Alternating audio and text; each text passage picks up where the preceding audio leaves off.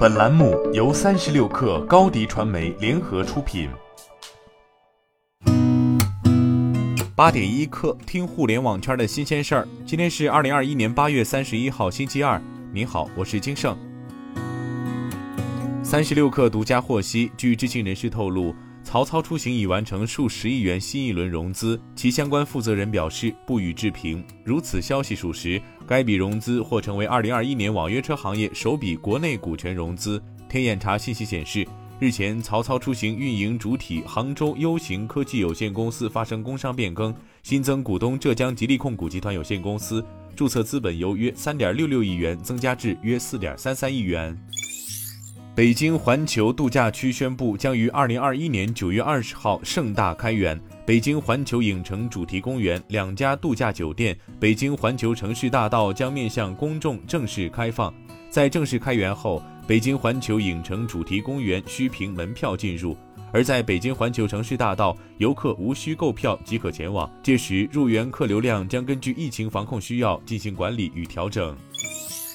美团二零二一年四月表示，中华人民共和国国家市场监督管理总局根据《中华人民共和国反垄断法》对本公司展开相关调查。截至本报告日期，相关调查仍在进行。本公司积极配合国家市场监督管理总局的调查。本公司于现阶段无法预测相关调查的情况或结果。本公司可能会被要求改变商业惯例或被处以高额罚款。八月二十九号下午，浙江省数字化改革重大应用成果新闻发布会上，浙江省市场监管局党委书记、局长张根明介绍了七月六号上线的浙江外卖在线。浙江外卖在线针对新经济新业态特点，以算法对算法，创造性的推出外卖配送合理时间、厨房 AI 巡检、平台数据画像、商家经营风险感知等场景。系统贯通了平台、商家、厨房、配送、骑手和办案管理等多个场景，实现从后厨到餐桌、从加工到配送、从线上到线下等全链条闭环管理。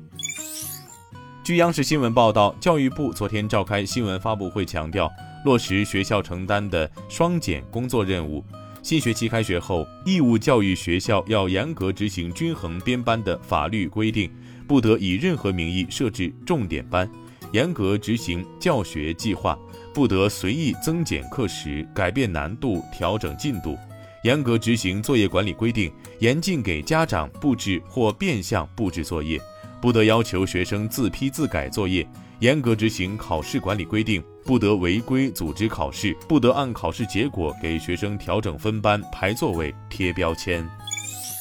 二十一世纪经济报道，国家新闻出版署近日下发关于进一步严格管理、切实防止未成年人沉迷网络游戏的通知。通知要求所有网络游戏企业严格限制向未成年人提供网络游戏服务的时间。所有网络游戏企业仅可在周五、周六、周日和法定节假日每日二十时至二十一时向未成年人提供一小时服务。其他时间均不得以任何形式向未成年人提供网络游戏服务等，严格落实网络游戏用户账号实名注册和登录要求。针对该要求，腾讯方面回应称，腾讯从二零一七年至今，围绕未成年人保护，持续进行了各项新技术、新功能的自发探索与应用。接下来，基于主管部门的最新要求，腾讯会严格遵守，积极予以落实。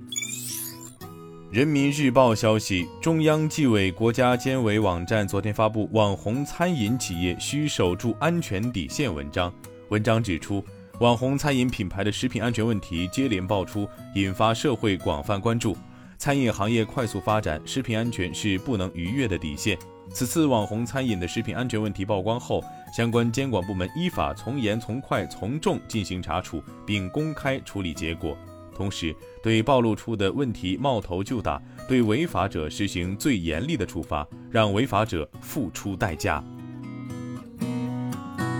今天咱们就先聊到这儿，我是金盛八点一刻，咱们明天见。